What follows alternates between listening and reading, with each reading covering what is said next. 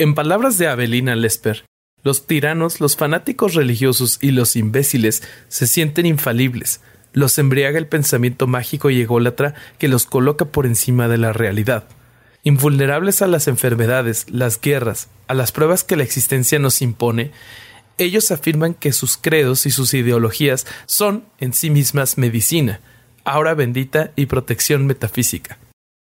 La ciencia nos ha demostrado que la ignorancia y el fanatismo matan más que las enfermedades, que las limitaciones del conocimiento son reales, y que el poder ilimitado de la fe es falso.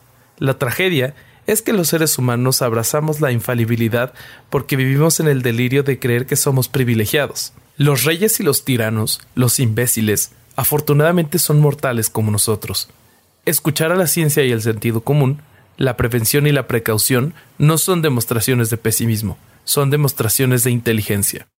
Hoy vamos a hablar de por qué la ignorancia mata. Desde los inicios de nuestra historia han existido librepensadores y científicos, líderes cuyas ideas han ido en contra de las creencias establecidas. A estos hombres y mujeres se les ha conocido a lo largo de la historia como herejes. La palabra hereje viene del latín aereticus, que significa opción. En este podcast queremos tomar como base la opción de pensar diferente, la libre indagación, la actitud abierta y la búsqueda de las ideas por su propio valor para analizar de manera crítica nuestro entorno. Nosotros somos Lola Montalvo Ale Durán, Bobby López. Y esto es Herejes, el podcast. ¿Qué tal, mis estimados herejes? Bienvenidos a este subpodcast. Buenas noches, Lola y Ale. ¿Cómo los trata la cuarentena? Hello. Muy buenas noches a todos. Pues aquí encerrado desde el domingo porque yo tuve como principios como de gripa y este y hasta ya preferí ya no salir porque en lo que sabía si era gripa, coronavirus, influenza, no sé. Preferí quedarme aquí encerrado y pues aquí tengo desde el domingo. Cuídate y pues no salgas. Sí, precavido, precavido. Yo también encerrada ya totalmente desde el martes, chambeando. El lunes este, ya no fueron los niños a la escuela, pero fue empacar libros, que no pueden decir que sus maestras no los quieren porque es un desmadre empacar un montón de libros y de cosas y saber de quién es qué cuando no le ponen nombre ni etiqueta. Pero bueno, por las letras los identificamos, eso de, de descifrar jeroglíficos se nos da, se nos da. Y pues ya el martes este es trabajo de puros profesores para poder subir contenidos en línea y que nadie salga de su casa y mantenernos todos seguros, ¿no? Ahora sí los papás van a saber lo que es amar a Dios en tierra de indios, educando a sus hijos en casa. y sí. Hombre, pobrecitos, de veras. O sea, no, no, no les, o sea, sí, pero, pero bueno, ya me voy a burlar. Alama, qué pedo. eh, bueno, eh, tenemos que informarles que a veces Lola consume estupefacientes. Disculpen, querido público. No, yo ya soy estupefaciente, digo estúpidas así solita. No necesito más estupefacientes. Oigan, ¿qué les parece lo que ha estado pasando en estos días? Pues.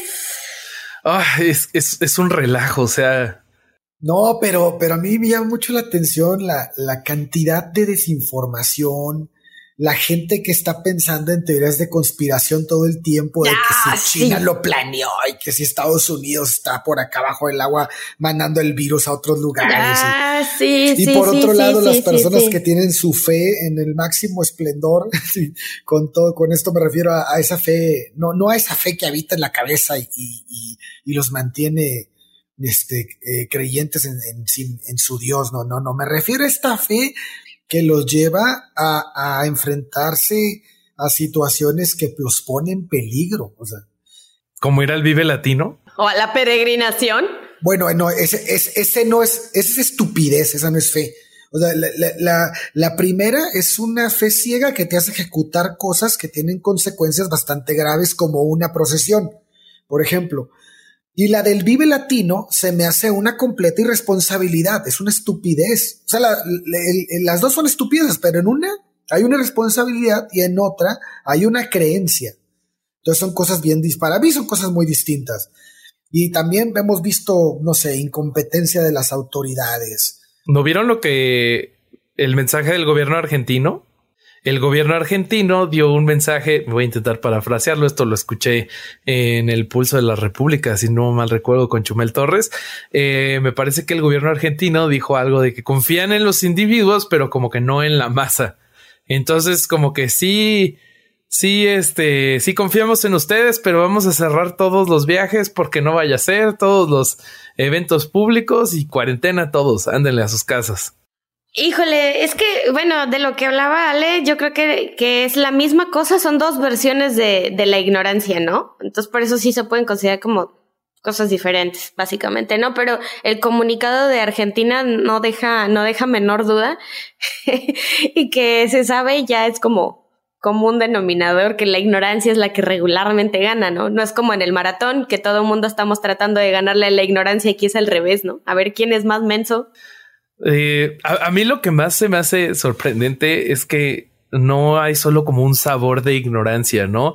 O sea, como ya comentaban, está pues lo, esta ignorancia que se manifiesta en forma de fe y también está la ignorancia que se manifiesta en forma de, de desinformación, ¿no? Yo me encontré por ahí un meme que neta me volteé de la risa que decía que que, que las mamás a cada rato en, en, WhatsApp es así de que esta noche a partir de las 11 pm nadie podrá estar en la calle, cerrar puertas y ventanas, cinco helicópteros de la Fuerza Aérea pulverizarán desinfectante como parte del protocolo para erradicar el coronavirus, difundir. Amén y compartido. Amén y compartido, está buenísimo. Este, yo, yo lo, que me, lo que me ha llamado la atención estos últimos días es aquellas personas que, que creen que esto es algo a lo que no hay que prestarle mucha importancia. Ya, esos están bien cañones. Pero hay muchos, Lola, muchísimos. Sí, sí, sí, sí, sí. Sí, ya lo decía Facundo Cabral. Otra vez. la frase de cada programa. Oye, pues es que, es que ese debería ser nuestro estandarte. Bueno, a ver, síguele, Ale, tú síguele. Que, que, que a mí me, me, hace mucho recordar a eh, toda esta situación, me recuerda mucho al, al señor Buckley de, de, Carl Sagan, de el libro de El mundo y sus demonios. El, este, este personaje que lejos de ser individual representa una gran masa de gente, ¿no? Es, es, eh, es una persona inteligente, sabe hablar, es curioso. Sin embargo, al parecer, toda la ciencia había sido como expurgada antes de llegar a él. En, ese caso, este, como en el de muchos otros que podemos ver hoy en día en nuestro país, los recursos naturales, este, el, sistema educativo, los modelos de comunicación, todo, todo había fallado. O sea, en estos días eh, se vende mucho más programas tipo Jaime Maussan que documentales de cualquier tema científico, ¿no? Es que sí está súper cañón porque los temas de corte científico han sido suplidos de alguna manera por la televisión, el reality TV. Eh, y también yo noto, no sé ustedes qué me van a decir aquí, pero yo noto que la pereza del uso del lenguaje tiene mucho que ver con que la ciencia esté cada vez menos entendida y sea menos apreciada. ¿Pero a qué te refieres con eso? A mí no me queda tan clara esa correlación. A ver, explícala. La ciencia, pues la ciencia necesita, para empezar, la ciencia hoy por hoy se, se comunica en inglés, ¿no? Antes era en alemán, antes era en latín. Bueno, eh, junto con la filosofía en latín. Ahora, la pereza del uso del lenguaje tiene que ver con que nuestra cabeza se limita teniendo el español tantas palabras tan específicas para darle tantas tonalidades, tanta, tanta, tanta, ay, no sé, sabrosura al lenguaje para poder ser muy, muy descriptivos y nos limitamos a un rango de palabras súper chiquito. Entonces la ciencia necesita, ocupa eh, muchísimas más palabras para poder describir con precisión. ¿Por qué? Porque pues la ciencia necesita ser trazable, medible, reproducible, todas estas características y entonces el lenguaje definitivamente es una herramienta. Ahora, ¿qué pasa? Cuando la gente deja de usar el lenguaje, deja de usar estas herramientas eh, de expresión, de descripción, y la sustituye por lo que les comento, esta gama súper limitada. Pues entonces no va a entender lo que la ciencia quiere decir. La mitad de las palabras que, que se pronuncian ahí son ininteligibles para, para muchísima gente. Y esto lo hace todavía más complicado. O sea, lo complicado no le gusta a las personas, no es popular, no pensar en tener que mover lenguaje, en tener que utilizar más herramientas, provoca flojera. No sé si estoy necesariamente de acuerdo contigo. Ok, dime, dime. Porque hay, yo creo que hay numerosos documentales, libros, programas que podemos encontrar hasta para niños con un lenguaje relativamente sencillo, pero la gente aún así no, no los busca porque no es de su interés. Yo creo que el principal problema con esta desinformación en la que vivimos es que la gente no tiene la voluntad de informarse, porque los recursos existen. Pero ¿a qué, qué, creen que origina esto? ¿Qué creen que origina que la gente no tenga esas ganas? Híjole, pereza, eso sí creo que pereza. Pero ¿por qué? ¿Por qué pereza? No, yo creo, no creo que sea pereza, yo creo que sea, es comodidad. Van de la mano, ¿no? Sí, entre una y otra sí van de la mano. Fíjate, Sí, que fíjate qué buen punto, porque uno dice pereza, el otro dice comodidad. Y sí, estaba leyendo al respecto eh, los estudios de Bryony Swire Thompson. Es, ahorita creo que ya es doctorado, ya es PhD, porque en el 2015 era candidata, ¿no? Ella es de la Universidad de Western Australia. Y ella hizo, junto con un equipo de investigación, eh, la documentación de la inefectividad de la información basada en evidencias. Y lo que encontró es que la gente prefiere total y completamente quedarse con las ideas que ya traía antes en lugar de asimilar las nuevas. Y la segunda cosa que encontró y que coincide con otro estudio, que es el de George Lakoff, Lakoff eh, es precisamente que si la, si la persona eh, se ve ignorada, ridiculizada o le plantean una interrogante, inmediatamente se retrae a su, a su anterior conocido, ¿no? A su campo anterior conocido. Entonces, de alguna u otra manera, donde se siente fuerte. Exacto, donde se siente fuerte, donde se siente cómodo. Y a ver, o sea, vamos a hacer una relación ahí. ¿En donde te sientes cómodo? ¿En donde, en donde, o sea, ya no hay como que un movimiento de cerebro? Eh, lo que hace es que la, la flojera hace nido, güey. La, la, ¿cómo puedo decirlo mejor? Se instala. La flojera se instala y se, convierte en la famosa zona de confort, ¿no?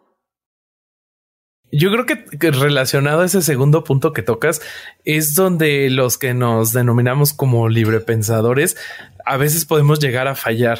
Yo he visto a muchos de nuestros este, amigos que al momento de discutir alguna idea con alguien pueden llegar a frustrarse y a insultar. Entonces, o a ser sarcásticos o a hacer uso de la ironía. Y pues esto nada más hace que la gente se cierre y pues que ya no pongan atención a ningún punto y que la discusión no lleve a ningún lado. Pero fíjense, volviendo, volviendo al, al, al, libro de, de, de Carl Sagan, del mundo y sus demonios, este, este personaje que, que inicia, con el que inicia el libro, que es el taxista que va por él al aeropuerto y todo, y, y, habla y platica mucho tiempo con él, él dice, este personaje no le faltaba leer. Pues este personaje realmente había leído muchísimo, pero había leído de cosas que no tenían ninguna, ningún fundamento científico que si la Atlántida, que si el lago de Loch Ness, que, que si, que no sé, mil cosas, ¿no? Entonces, decía, esta persona sí, se, sí estaba, está instruida, pero estaba instruida en cosas que no eran ciertas en pensamientos de, conspiranoicos, este tipo de cosas, no sé si es conspiranoico como se utiliza la palabra, en teorías de conspiración. Según yo sí es conspiranoico. Ah, sí, ah, bueno, entonces este, él, él precisa que lo que nos hace falta hoy en día es necesariamente ser más escépticos con lo que nos ofrece la cultura popular. Claro si tan solo, él dice, si tan solo llegáramos a entender de una manera amplia que cualquier afirmación de conocimiento exige las pruebas pertinentes para ser aceptada, no habría lugar para este tipo de pensamientos. Claro. Vaya, la, gente, la gente que abraza la pseudociencia o el pensamiento mágico, o como le queramos llamar en este momento, eh, en, en, la misma proporción, este, la gente abraza este tipo de pensamiento en la misma proporción que comprende mal la ciencia real. Y creo que tienes un buen de razón en eso, ¿eh? Sí, yo también coincido ahí. Y, en este punto son inconscientes. O sea, lo, más difícil es lo más difícil de, es lo más difícil de, de, entender porque no lo alcanzan a ver, no lo pueden prever, vaya. Yo tengo un dato que complementa justo esto que estás diciendo. Para que se den una idea, según una encuesta de Newsweek en Estados Unidos realizada en el 2000, el 71% de los cristianos de todas las denominaciones habían rezado por la sanación de por lo menos un paciente terminal. Y una encuesta nacional hecha en Estados Unidos también por Gallup sugiere que el 54% de adultos estadounidenses de todo tipo de creencias creen en la sanación espiritual. entonces creo que estos dos porcentajes sí reflejan lo que tú estás diciendo. O sea, quien cree, quien tiene este pensamiento mágico, sí creo que tiene una correlación con quien no entiende de cómo funciona el mundo. ¿Cómo funciona la ciencia? Porque aunque en educación básica te dicen los pasos del método científico son observación, plantearte una pregunta, hacer una hipótesis que es la respuesta a esta pregunta, luego de ahí le llevas a un experimento donde puedas, donde puedas tener variables que puedas disectar fácilmente y luego de ahí analizas tus resultados, sacas conclusiones y ya finalmente puedes establecer una, una teoría y una ley, ¿no? Cuando eres muy fregón como Newton. Entonces, eh, yo creo que no entender este, este procedimiento y que te da lo que Alex, y bueno, que cita de, de Carl Sagan como las pruebas pertinentes, que es una prueba pertinente, creo que ahí está como la base de todo, ¿no? Y, y por eso pienso que es importante el tema que vamos a tocar hoy. Vaya, el, el, el COVID-19 debe abrirnos los ojos. Esta es una, es solo una probadita de cómo sería una catástrofe en magnitudes muchísimo más graves. Una pandemia muchísimo más agresiva necesitaría ser tratada de una manera muy distinta, no solo por nuestras autoridades, ojo, sino por nosotros mismos, individualmente. Lo que está pasando hoy no es nada. Sí. Nada. O sea, la tasa de mortalidad es relativamente baja. Pienso que, es una buena oportunidad para reflexionar sobre nuestro comportamiento ante situaciones con estas características y sobre nuestra nula capacidad de enfrentarlas. Para poder, para ponernos a trabajar en ello y, y de una, de esta manera enfrentar estos temas con mayor responsabilidad y, debemos empaparnos, ¿no? De empaparnos más de ciencia, más de estos protocolos del método científico, incluso para buscar información. Pero sabes que yo creo que ahorita ya vamos tarde para darnos cuenta de que el pensamiento mágico no te lleva a ningún lado. Mira, nada más por citarles otra cosa, en el estudio Use of Alternative Medicine for Cancer and its Impact on Survival, hecho en la Universidad de Yale y publicado en 2017, se tomó una muestra de 281 personas que se trataron con diferentes tipos de cáncer usando medicina alternativa y 560 pacientes que utilizaron medicina convencional. Chequen nomás las estadísticas de cómo les fue. Ah. Las mujeres que eligieron tratar su cáncer de mama con medicina alternativa aumentaron su riesgo de muerte en 470%. Los pacientes de cáncer colorectal, 360% y los de pulmón, 150%. O sea, el pensamiento mágico a la hora de cuidar de nosotros mismos, de, de nuestra felicidad y de nuestro bienestar y el de nuestra familia, no nos lleva a ningún lado. Ay, Jonas. Está muy, muy difícil, pero tratando como de, de entender el, pensamiento del conspiranoico y de este tipo de personas que, que se creen el primer video que ven de una persona que dice soy doctor, pero pues no averiguan quién es, ni dónde trabaja, ni qué hace, ni cuáles han sido sus publicaciones, ni la credibilidad, ni nada, que es lo mismo con la medicina, ¿no? O sea, qué hace, dónde la producen, en dónde te pega. Estaba hablando con, con este amigo, saludos Mr. G, eh, y me decía al respecto de que la herbolaria mexicana este, no la han sacado por intereses farmacéuticos. A ver, amiguito, o sea, ¿tú qué sabes de cómo se producen las medicinas? Bueno, pues no es que yo sepa mucho. De último, en el laboratorio, hace como tres, cuatro años venimos haciendo o tratando de sacar precisamente un medicamento de una planta de aquí de México, ¿no? Y eh, ha sido la tarea más difícil que se pueden imaginar, porque resulta que eh, muchas, como muchos de los remedios de la herbolaria mexicana y de, y de otros tipos de, de remedios naturales, trabajan todas estas, eh, o el resultado está dado por una sinergia o un conglomerado de moléculas. ¿Ustedes sabían eso? O sea, el ácido, el ácido acetil salicílico es una molécula que aislaron ¿ok? De, de, la corteza de un sauce, pero, pero trabaja en un tipo o bueno, un par de tipos de receptores, ¿no? Pero imagínate ahora cuando tienes un conglomerado entero de moléculas que le pegan a diferentes blancos, o sea, a diferentes receptores en tus células que están en diferentes órganos. ¿Cómo mapeas eso? ¿Cómo, para empezar, cómo separas la fracción exacta que te va a dar el resultado que quieres? No, pues es un rompecabezas.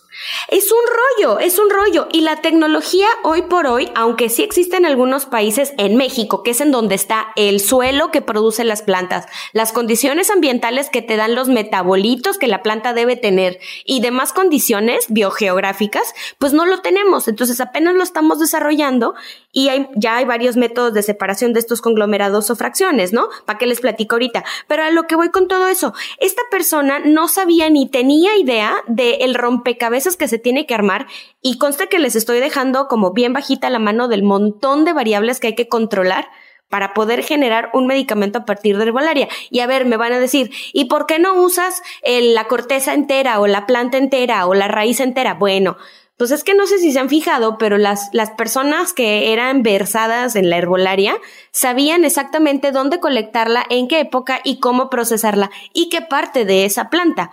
Hoy por hoy, mucho de ese conocimiento no está. Hay, hay este, libros que lo mencionan, pero no está documentado, pesado y especificado como para que te siga funcionando igual, porque no es lo mismo el clima de ahorita que el de hace 50 años o 100 años. Casi estamos conscientes de eso, ¿no? Y ojalá todo fuera tan fácil como con el sauce y el ácido acetil salicílico, ¿no? Pero ya me corregirás tú porque yo no estoy tan versado en el tema como tú. Pero según yo, muchos medicamentos de psicofarma vienen de plantas y de sustancias eh, que son venenosas. O sea que ingerirlo en su forma natural sería meterte veneno.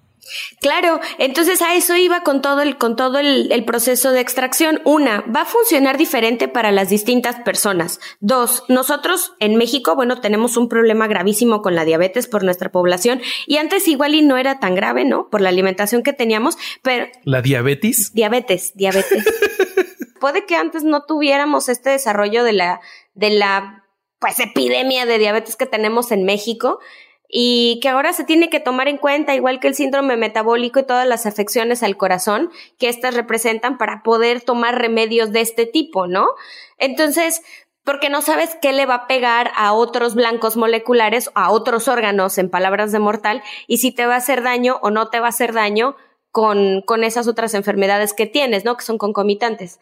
Entonces, Bobby mencionaba un ejemplo así súper padre de plantas que también son venenosas. Pues sí, es que muchos de estos compuestos pues, son venenosos y depende de la dosificación que le des y la presentación que tenga, porque no es lo mismo extraer hirviendo a ponerlo en cataplasma o no sé, hacer una extracción con base en etanol, que igual te vas a poner más borracho con el etanol que otra cosa.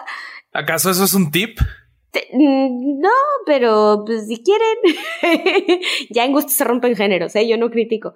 A lo que voy es que muchas de, los, de las sustancias que existen en la naturaleza, en grandes cantidades o en extracciones que pueden llegar a ser diferentes, te pueden causar un daño grave, ¿no? No quiero hacer alusión ya a productos que están, entre comillas, industrializados de alguna manera, eh, como mm, pues ciertas marcas de, de suplementos alimenticios que se supone son naturales y resulta que son hepatotóxicos, o sea que te friegan el hígado. O sea, eso es lo Herbalife y todas esas cosas. Eh, yo no quería echar el gol, pero sí. No compren Herbalife y no caigan en esa estafa, por favor, amigos.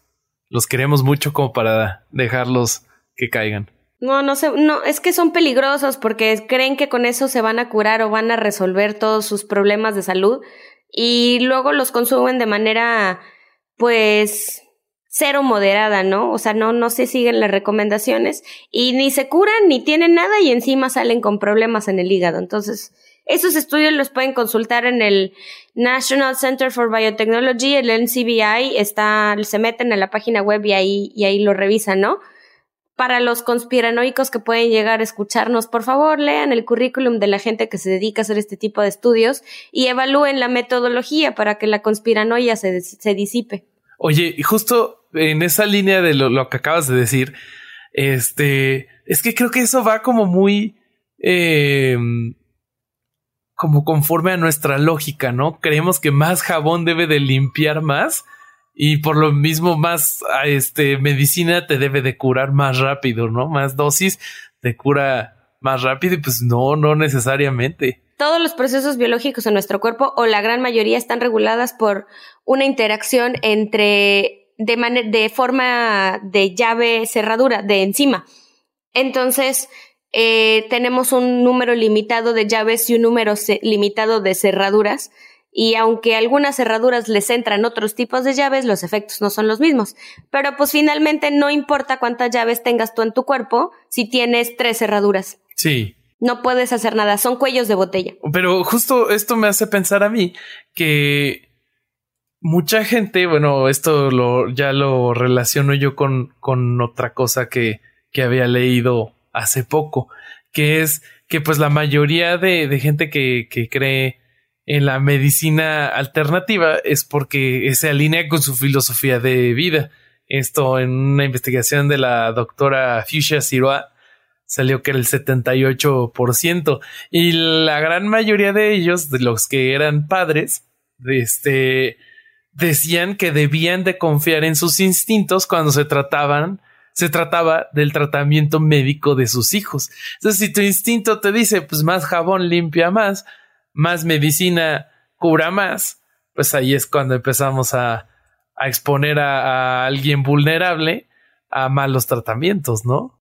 Híjole. O, o ninguna medicina, ¿no? Como los antivacunas. Justo en relación a eso se traigo una estadística bastante escalofriante. Tan solo en el estado de Idaho, en Estados Unidos, de 1970 a la fecha, han muerto más de 180 niños porque sus padres han rehusado tratarlos con tratamientos médicos y han optado por sanación espiritual. ¿Cómo la ven? Es que aquí, aquí es cuando pienso que el problema ya, ya, ya, ya se, se brinca la barda, ¿no? O sea, una cosa es que te mueras tú porque no quisiste darte un tratamiento de cáncer porque preferiste irte a los imanes, ok, esa ya es tu, es, este, tu decisión, tú lo hiciste tu rollo. Así, tu rollo. Pero cuando tus decisiones afectan a terceros, como el caso de hijos, como el caso del Vive Latino, que dices, a mí no me hace nada el coronavirus, pues sí, pero no eres tú, compadre. O sea, ok, tú te quieres morir, ok, está bien, pues vete y date un tiro, pero estás aquí involucrando a toda una masa de gente, ¿no? Entonces, y además a una parte de la sociedad que es súper vulnerable, como la gente mayor, ¿no? y la gente con enfermedades respiratorias, con, con procesos de, de, este, quimioterapias, con todo este tipo de cosas, que es a la que más afecta el coronavirus. Pero entonces aquí ya es cuando ya brinca ese, esa barda que digo yo ahorita, el, el, el, afectar a un tercero. Sí. En el movimiento antivacunas, ok, yo entiendo, yo tenía uno, yo, yo estaba en, en TRX con, con Pato, este, íbamos a practicar a, a, una escuela y había, y los que daban la clase eran unas personas súper, este, es que no sé, como muy yogis, ¿no? Así como de nada de... Muy alternativos, sí, muy nada holistic de vacunas, Nada de nada. Y entonces no vacunaban a sus hijos, no este, no, no, no seguían ningún protocolo de seguridad. De hecho, tuvieron a sus hijos en la casa con una partera, Este, bueno, eso no lo veo mal, pero lo de las vacunas. yo sí lo veo mal, porque si se llega a complicar el, el, el, el, parto, pues realmente no tienes muchas opciones. Bueno, en ese sentido sí, pero eh, seguramente algún ginecólogo nos puede orientar más sobre ese tema. Sí, o sea, ahí ya hay protocolos que se están estableciendo para los partos en casa, pero precisamente es seguir esos protocolos. ¿Quieres tener a tu bebé en tu casa? Pues entonces tienes que tener una asesoría previa, monitoreos y tienes que avisar al hospital para que estén atentos por si te tienen que mandar una ambulancia. O sea, ya, ya se están estableciendo protocolos. Digo, qué necesidad. Pero bueno, o sea, es que ese es rollo tuyo, ¿no? Ahí, ahí lo que, el punto que Alex estás tocando se me hace súper interesante porque creo que el hecho de no estar consciente de que tú dañas a los a un tercero, en cualquiera de las situaciones, por ejemplo, la, primera muerta de coronavirus en México fue, estaba en el Vive Latino, ¿no? Corríjanme. Según yo, el primero fue hombre de 41 años y él en el concierto que estuvo fue The Ghost en el Palacio de los Deportes. Ah, el segundo, el que estaba en el Vive, también de 41 años, hombre, ese sí estaba en el Vive. Ah, bueno, entonces ahí, o sea, no, no, me van, no me van a dejar mentir. Ahí el punto son dos. Una, que tú no crees que tú eres un factor de cambio o influencia en la sociedad. O sea, no sé a qué se deba, no me voy a meter en cosas de psicología ni nada, porque no vamos a terminar nunca, pero el hecho de que tú no te consideres como un elemento importante de la sociedad está cañón, ¿no? Y segunda, el, otra vez el uso del lenguaje. O sea, si dices, tengo que confiar en mis instintos, en lo que corresponde al tratamiento de mis hijos, no, no tienes que, que, confiar en tus instintos porque no eres un animal, tienes un cerebro súper desarrollado que debería sí somos Animales, ¿no? Bueno, sí, sí, eres un, sí, sí, muchos. no eres una bestia. No eres una bestia peluda que carece de raciocinio y que carece del neocórtex y del, no sé, otra vez lóbulo frontal y de toda esta parafernalia que tenemos en la cabezota metida. Este, y que el chiste ahí es que no estás utilizando el pensamiento crítico y el pensamiento crítico es lo que decimos al inicio, darle a una idea su peso por su valor intrínseco, sin importar tus creencias. A ver, ¿cómo es esto? O sea, ¿cómo le haces para razonar de esta manera y que, que te gane sobre el instinto? El uso del lenguaje es la primera parte para poder pensar diferente. Si en lugar de decir tengo que seguir mis instintos, dije tengo que discernir las variables, tengo que utilizar el pensamiento crítico para tomar esta decisión que le va a pegar a mi hijo, a mi hija, al vecino, a mis papás, a un tercero, pues creo que entonces la cosa cambia, ¿no? Pero ¿qué tal si no es por ahí la bronca? A ver, ¿cómo crees que es tú? O sea, ok, es, una muy buena opción lo que dice Lola. Sí, no, sin duda, pero... Pero ¿qué tal si no es por ahí? ¿Qué tal si es más bien por el lado de la negación de la muerte? Este, esto que toca Ernest Becker en su libro. Esta, esta idea del heroísmo.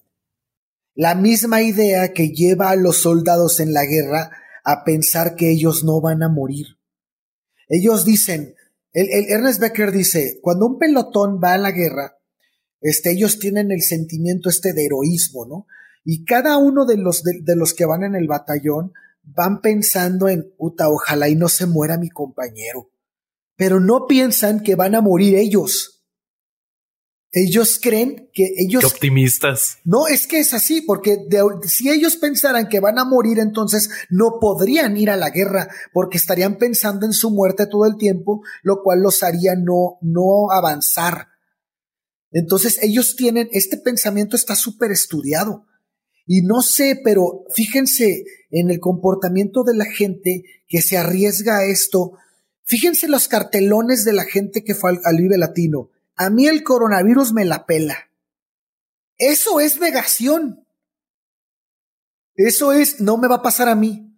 Sí, sí, sí, sí. Y también, y también es una manera muy egoísta de verlo, porque, ok, puedes entender, puedes decir, no me va a pasar a mí, y puedes ser una persona bastante sana que puede soportarlo, pero, güey, se lo vas a transmitir a una persona que sí lo puede afectar, y ese se me hace un egoísmo. Yo creo que ahí está la clave del asunto, ¿no? Justo yo creo que es una combinación de esos dos factores que, que estamos platicando.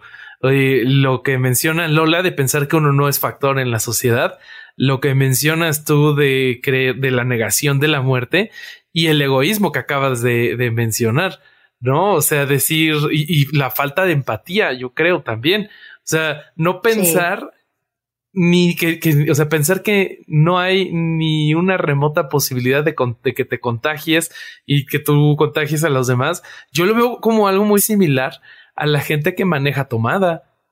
El que maneja tomada hasta dice yo manejo mejor.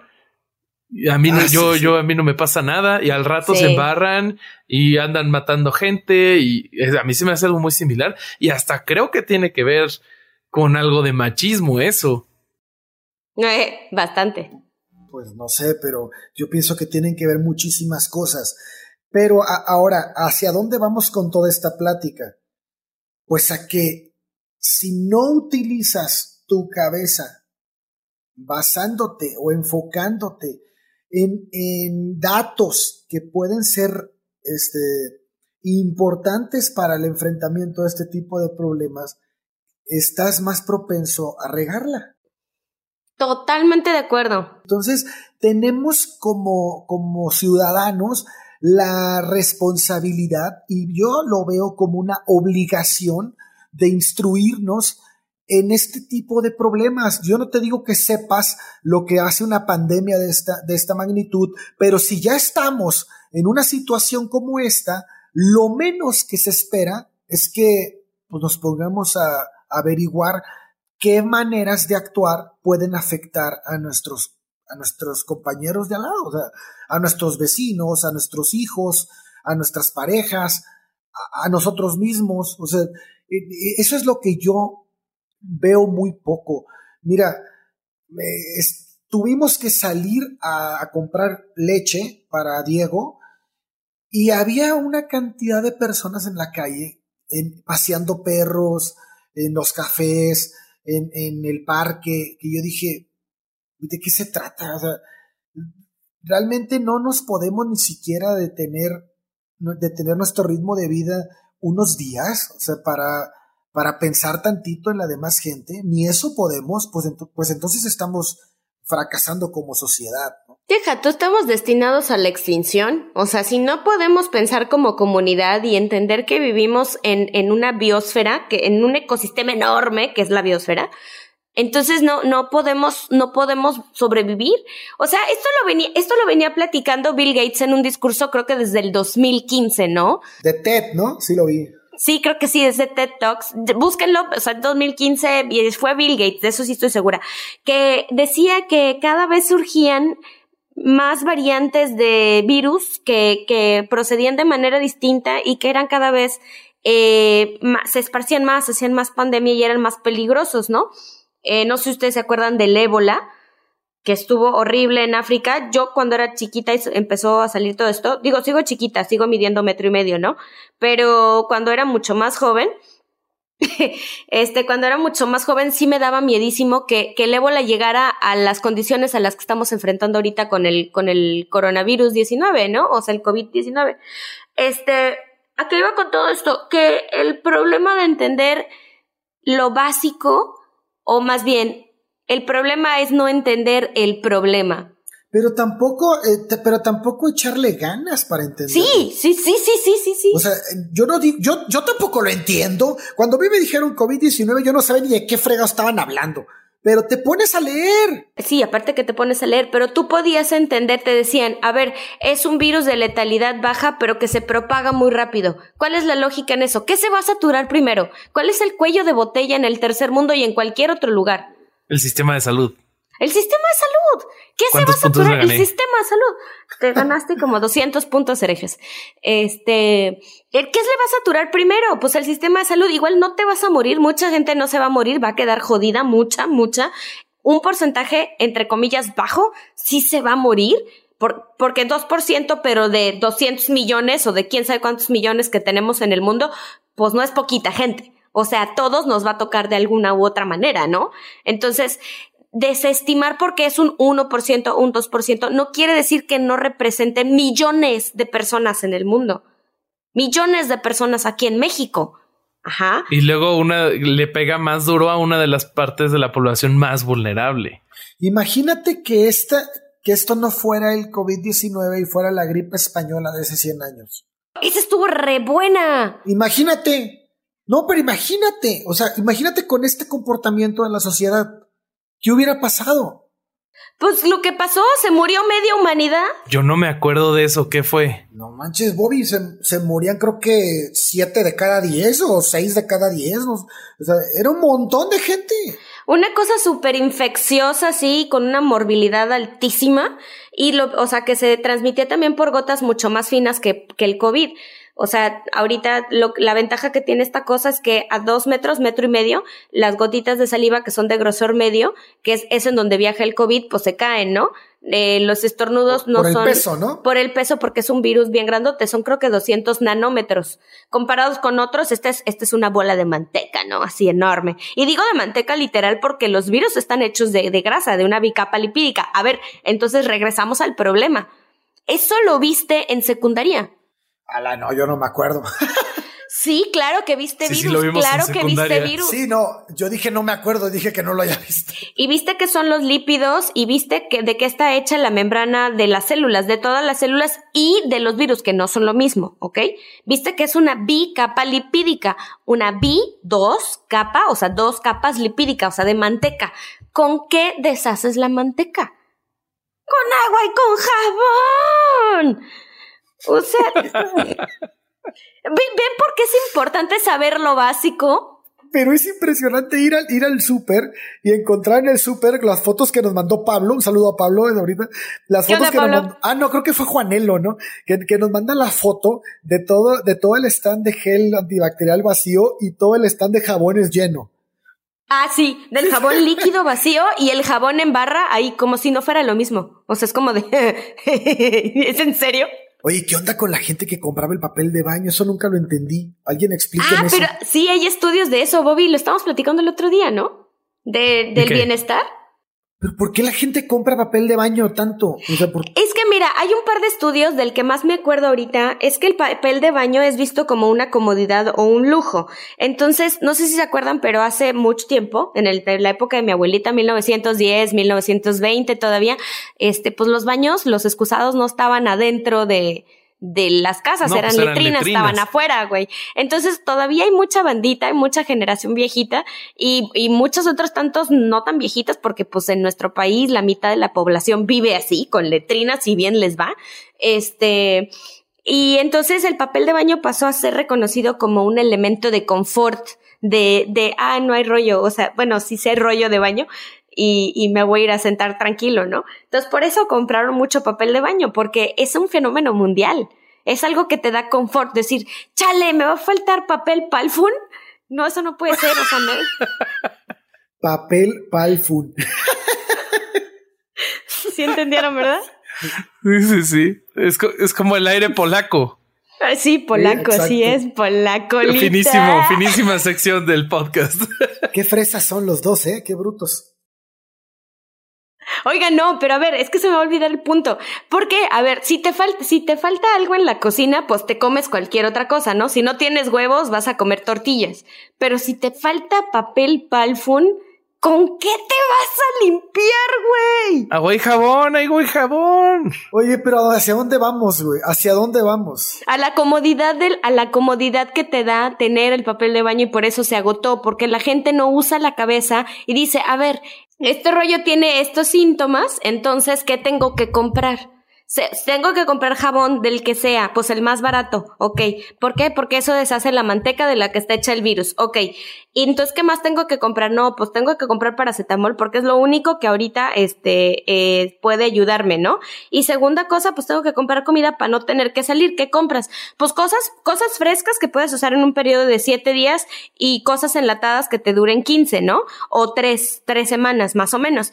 Pero un supermercado de cosas frescas te nutre más que los enlatados eso ya todo el mundo lo sabe. Pero como nadie se pone a pensar qué necesito para resolver este problema, porque el problema no es comprendido de raíz, entonces cometemos atrocidades como vaciar los anaqueles de papel de baño y dos, vaciar los anaqueles de jabón líquido en lugar de comprar que el más barato que es el jabón en barrita y que sirva igual. Gracias. Se acabó el comercial. Oye, pero también sabes que yo creo que es un gran problema la cantidad de desinformación que hay. Y, yo creo que aquí, pues muchos igual y lo hacen por política. Ya veíamos a que Donald Trump cuando antes de que llegara el virus a Estados Unidos, él, decía, no, aquí no va a llegar, aquí no va a llegar. incluso intentó darle la vuelta a un crucero que iba a llegar a costas estadounidenses. Eh, no recuerdo bien de dónde venía el crucero, eh, pero si les llegó un crucero, no los dejaban bajar. Y él, pues por mantener la imagen, por mantener los números de Wall Street y todo esto, pues este incluso tuvo una conferencia de prensa en donde dijo varias mentiras. Y entonces, si de repente los mandatarios son los mismos que ya están diciendo mentiras y, soltando desinformación, pues la población a quién le cree, dónde podemos encontrar fuentes confiables de conocimiento si es que no somos expertos en el tema. Es que no necesita ser experto.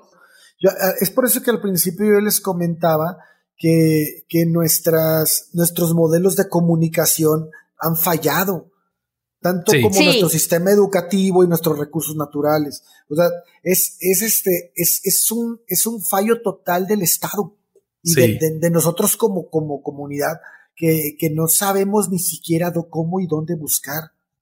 Amigos, es que la ignorancia ya sabemos que mata, pero también sabemos que sirve para controlar a las masas. Mantén una población ignorante y nunca te van a cuestionar nada. Ya decía Chumel Torres en un tuit en la semana que teníamos que mantenernos informados poniendo atención a lo que decía el gobierno de otros países. Ay, Chumi bebé, te amo, Chumi bebé. no vayas a cortar esto. Oye, este, entonces, el, punto aquí es, yo pienso que no es tan malo ser ignorante, sino cuánto tiempo quieres permanecer ahí. Claro. Porque realmente todos somos ignorantes. O sea, yo no, te, repito, yo no sabía nada de pandemias, ni de virus, ni de nada. Pero te pones a estudiar, te pones a leer. Digo, si vas a estar aquí encerrado, pues te pones a estudiar y a, ver qué está pasando, ¿no? ¿Qué está pasando en el mundo? Porque no es algo que le está pasando a México, es algo que está pasando en todas partes. Y que ya pudiste haber adivinado desde antes. Sí, claro, totalmente. Yo desde hace meses le estoy diciendo a mi roomie, oye, está bien gacho la pandemia esta, quién sabe hasta dónde se vaya a esparcir. Yo creo que hay que ir comprando cosas de larga duración, no sé qué. No me van a dejar mentir, vayan y pregúntenle, este, iba, les va a, les va a platicar como el plan de contingencia que teníamos manejando, revisando la información de otros países, ¿no? Ahora, digo, no estamos a salvo del todo porque si los demás no están a salvo, yo no estoy a salvo. Este es un ejercicio de comunidad. ¿A qué voy con todo esto? El hecho de querer permanecer en la ignorancia, ya ahorita ya discutimos y ya vimos varias causas de eso, ¿no? Querer permanecer en la ignorancia es cómodo, es fácil y es útil para la gente que pues que está más arriba o que tiene cierto poder o control sobre ti, ¿no? Pero es peligroso. Es muy peligrosa porque te mata. Y si no a ti, a otras personas. Nada más por eso. No, nada más, o sea, no, no, no hay más. Digo, no es como que, pues si no sabes que, que el, no sé, no sabes que el veneno para ratas, pues es veneno, es veneno, pues te lo tomas, ¿no? Así sin problema y te mueres. Entonces, saber, ahí en un ejemplo tan sencillo y que puede parecer tan ridículo, no leer las etiquetas de las cosas, ya con eso tienes para morirte. Una, una de las cosas que yo leí alguna vez, según yo viene de un estudio, lo voy a buscar y se los pongo en la descripción del capítulo, es que aquí en México, la mayoría de los mexicanos, cuando nos enfermamos, primero buscamos a la mamá, a la tía, a la abuela antes de ir al médico. Ese también creo que es un problema en esta parte de la desinformación. Pues cuántos no tenemos en nuestra familia el lujo de tener uno o más médicos. ¿Cuántos en México no tenemos el lujo de tener internet? El chiste nada más es encontrar los canales adecuados para encontrar la información necesaria. Y, ya teniendo la información necesaria y la correcta, nada más es tener la voluntad de hacer las cosas bien, de echarle ganas, guardarte en tu casa Eh, si, si no es, eres uno de los grupos de riesgo, pues intentar ayudar a los viejitos. Si, si necesitan ir al súper, pues ir al súper por ellos, conseguirles las medicinas, limitando siempre el contacto y pues yo creo que así podemos salir adelante, ¿no? Pues sí, es que no nos va a quedar otra que ayudarnos los unos a los otros como siempre debió haber sido, pero yo no sé en qué punto se nos olvidó y empezamos con el yo mime conmigo, por mí, sobre mí y alrededor de mí y enos aquí con una pandemia, encerrados por varios días, que no es la primera que, que se brota y más el cambio climático global y la gente que no vacuna a los niños, se nos viene sarampión también, en la Ciudad de México ya hay muchos brotes, gracias por ayudar a sus prójimos. Muy bien. Y nos llueve sobre mojado. Así es. No, y la gente que hace comentarios como este. Eh, mi nombre es Angélica Sánchez Hernández. Angélica, cuéntame, ¿qué crees? ¿Que está bien? ¿Está mal? Eh, lo que pasa que es una falsa alarma, que están creando pánico. Yo estuve viendo un video ahorita en mi celular que, que quieren que les pidan dinero a los países vecinos y la verdad eso no se vale porque como dijo el si no nos morimos del coronavirus nos vamos a morir del pánico pero no hay que hacer caso no hay que hacer caso porque eso es una falsa alarma lo que quieren ellos lo que ellos quieren es que México se endeude con los países circunvesanos. En su caso no va a hacer caso, Yo por mí, gracias a Dios, nunca he hecho caso. Ya veo que en el 2009 se vino este la influenza y que la vaca Lola, la vaca loca o no sé qué. Han pasado varios pánicos, pero gracias a Dios aquí en México no no hemos, bueno, a lo menos en mi, en mi persona no hacemos caso de nada. ¿Por qué?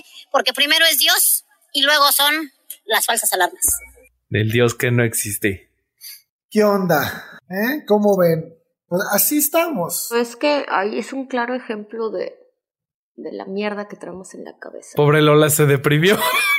Sí, mames, güey, es que me da un chorro para abajo, güey. Tanto pinche estudiar, en serio, tanto quemarme las pestañas, tanto para que vengan y le crean a alguien que, que ni al caso. Bueno, a ver, volviendo al estado optimista. Yo a lo que a lo que comenta Bobby y el desagradable y desafortunado comentario de la doña esta que Durán nos acaba de poner, quisiera agregar que para poder confiar en una fuente de información no basta que esa fuente de información tenga un título. Tienes que saber quién es esa persona, a qué se dedica, cuáles son sus publicaciones, con quién está conectado. Es más, Estamos re buenos para sacar el chisme de quién anda con quién. Hagan lo mismo con los investigadores. Exactamente lo mismo. ¿Por qué? Porque ahorita hay muchísima gente que se aprovecha y se pone título de doctor cuando ni siquiera conoce el método científico y eso es muy preocupante porque se ganan confianzas que no hay. O se ponen el título de presidentes de la República y ni tienen idea qué es lo que van a hacer con el rumbo de una nación entera. Bolas. Madre mía, pues sí, tiene razón la doctora. Pues creo que con eso podemos cerrar el capítulo de hoy, a menos que tengan algo más que agregar. No, yo creo que ya ahí la dejo antes de que venga el gobierno por nosotros. pues yo creo que aprovechando que estamos encerrados y que pues estamos ya haciendo este bonito podcast, creo que yo invitaría a la gente que nos escriba. Ya, o sea, ya, tienen el tiempo libre, nosotros tenemos el tiempo libre también. Platíquenos de qué quieren que hablemos. Si tienen ustedes alguna idea que quieren que discutamos, escríbanos, ya saben, herejeselpodcast.gmail.com o si no, también en herejes el podcast en Facebook. Cualquiera de las dos funciona. También ahí hay un WhatsApp en el Facebook. Ahí también pueden escribirnos. Y si quieren también en el YouTube, ahí tenemos todavía contacto. Por favor, enciérrense, nos vemos. Enciérrense, los queremos, pero los queremos encerrados. Bye bye. Chumi bebé, te amo, si me escuchas. Nos vemos, amiguitos.